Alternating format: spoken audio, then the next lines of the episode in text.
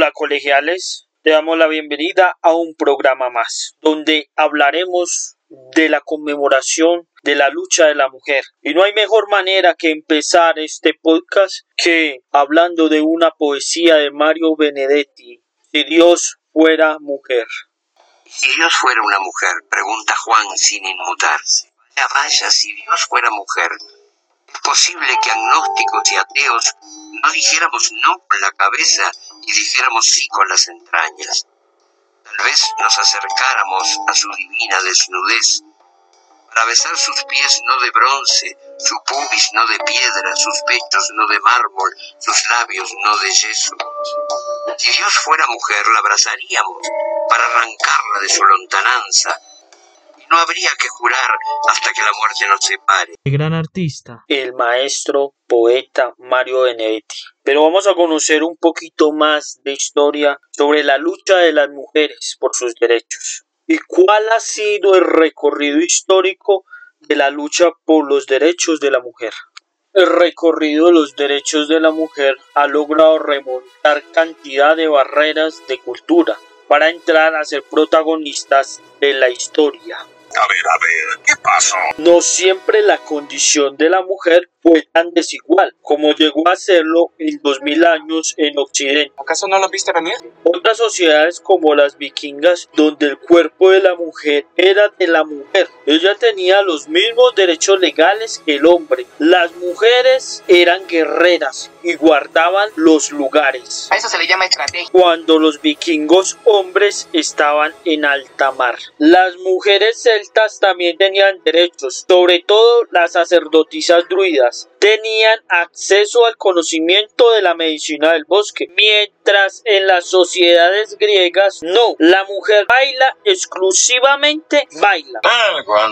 No podían participar ni en los olímpicos ni en los debates Ahí está esa participación y tradición grecorromana que llevó al occidente. Sacó muchas bases del machismo que vemos todavía hasta hoy. Algunos centímetros más tarde. En el medioevo, el hombre y la mujer trabajaban juntos, hombro a hombro, y cuando había guerra, las mujeres tomaron importancia y se volvieron las encargadas de los castillos y tierras, y empieza la mujer a tener un poder político. Curiosamente, en la modernidad, en el esplendor de la humanidad, como paradoja empieza la invisibilidad de la mujer. Ya lo primero exacto era sacarlas del conocimiento, penalizarlas y matar a las mujeres que sabían la medicina del bosque. De esa manera la Inquisición mató a miles de mujeres en Europa y América, llamándolas brujas. Eso no me lo esperaba. Entonces la mujer se volvió propiedad del hombre y de las instituciones. ¡No lo creo! Entonces en la modernidad invisibilizan a la mujer, tanto en la ciencia como en el arte, en el deporte y la misma medicina. En la Revolución Francesa en 1789, en el cual plantea los derechos de los ciudadanos, pues está una señora llamada Olimpia de Goss. Pues ella dice, pues si existen los derechos a los ciudadanos, pues también debería haber derechos a las ciudadanas. Creo que es muy obvio que sí. Pues, ¿cómo les parece que la decapitaron? Parece que no estaban de acuerdo. En el mundo queremos acabar con las personas que piensan diferentes a nosotros. Eso también pasa en Colombia. A las personas que piensan diferentes a través de la historia los han acabado, los han exterminado. Eso nos permite una reflexión. Primero, aprender a luchar por sus derechos. Y dos, aprender a respetar al otro y sus diferencias. Y ahí en adelante decir que la mujer podía votar era una utopía. Hasta en el siglo XX que nació el movimiento sufragistas en Inglaterra y los movimientos obreros donde también nacieron los primeros colectivos femeninos. Bueno, pero entonces estamos hablando que en marzo se celebra el Día de la Mujer. Y bueno, pero ¿por qué se celebra en marzo? Entonces les voy a contar una historia. En una fábrica de Nueva York había unas mujeres que trabajaban en una textilera e hicieron una huelga contra el jefe y el jefe al parecer quemó la fábrica y cerró la fábrica con llave. Y las mujeres adentro murieron. Entonces, en ese día murieron 146 mujeres y 41 quedaron heridas. La mayoría eran inmigrantes. Aquí les pregunto, ¿qué hubieran hecho ustedes? Pero aún así, con todas las luchas que han hecho las mujeres a través de la historia, todavía faltaba muchísimo, ¿sí? Tenía que pasar la Primera Guerra Mundial, la Gran Depresión Económica del 29, la subida del nazismo y el fascismo y el franquismo y la Segunda Guerra Mundial hasta 1948 que se creó la ONU y por fin esta organización en 1975 indicó que el 8 de marzo se reconocía esta lucha de toda la historia por los derechos de la mujer. Por lo tanto, no felicitamos a las mujeres por ser mujeres, conmemoramos la lucha que no ha terminado. ¡Vivan las mujeres!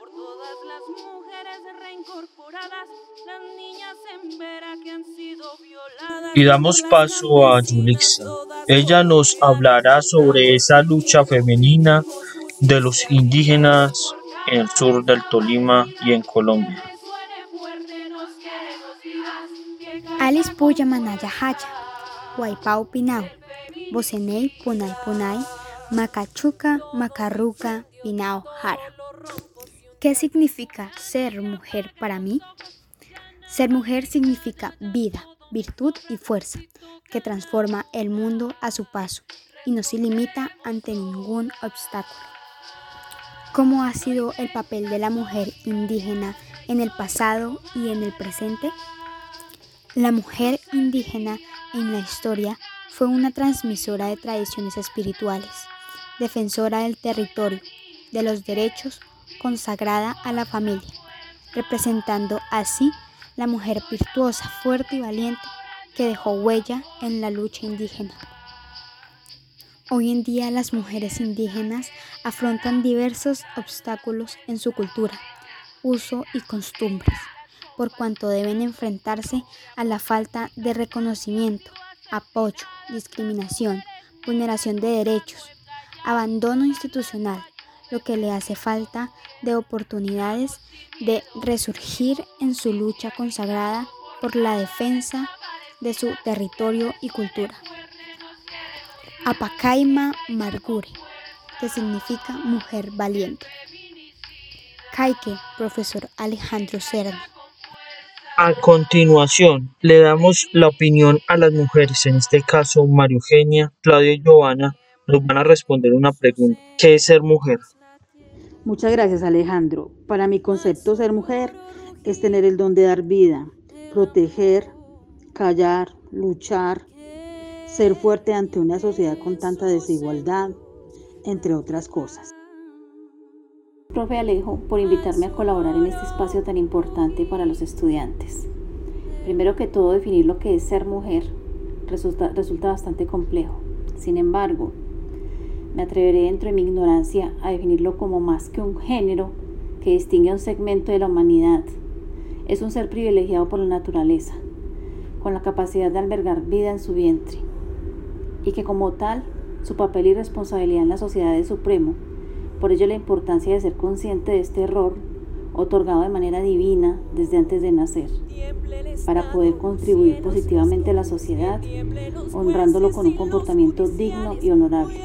Allí radica el éxito o fracaso de una sociedad. A mí significa un valor muy especial, porque fui creada por Dios porque por Dios soy el ser más maravilloso que puede haber sobre toda la tierra. La dicha de poder dar vida y traer vida a este mundo. Eso es algo muy especial para mí. Poder ser madre, esposa y el gran orgullo de ser mujer. Le damos paso a la profesora Jimena de la posprimaria La Begonia y nos va a responder una pregunta. ¿Cuál es el papel de la mujer en el presente y en el futuro? El papel de la mujer en el presente es ser emprendedora, madre, esposa y profesional.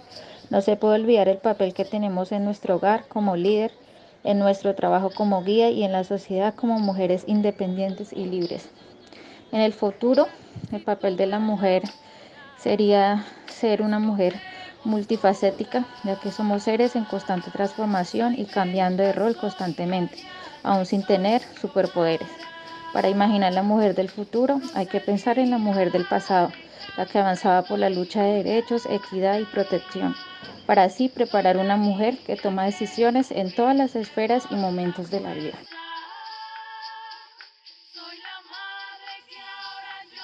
Con esto concluimos otro programa, el cual nos deja grandes enseñanzas de la valentía berraquera de la mujer en la historia por exigir sus derechos.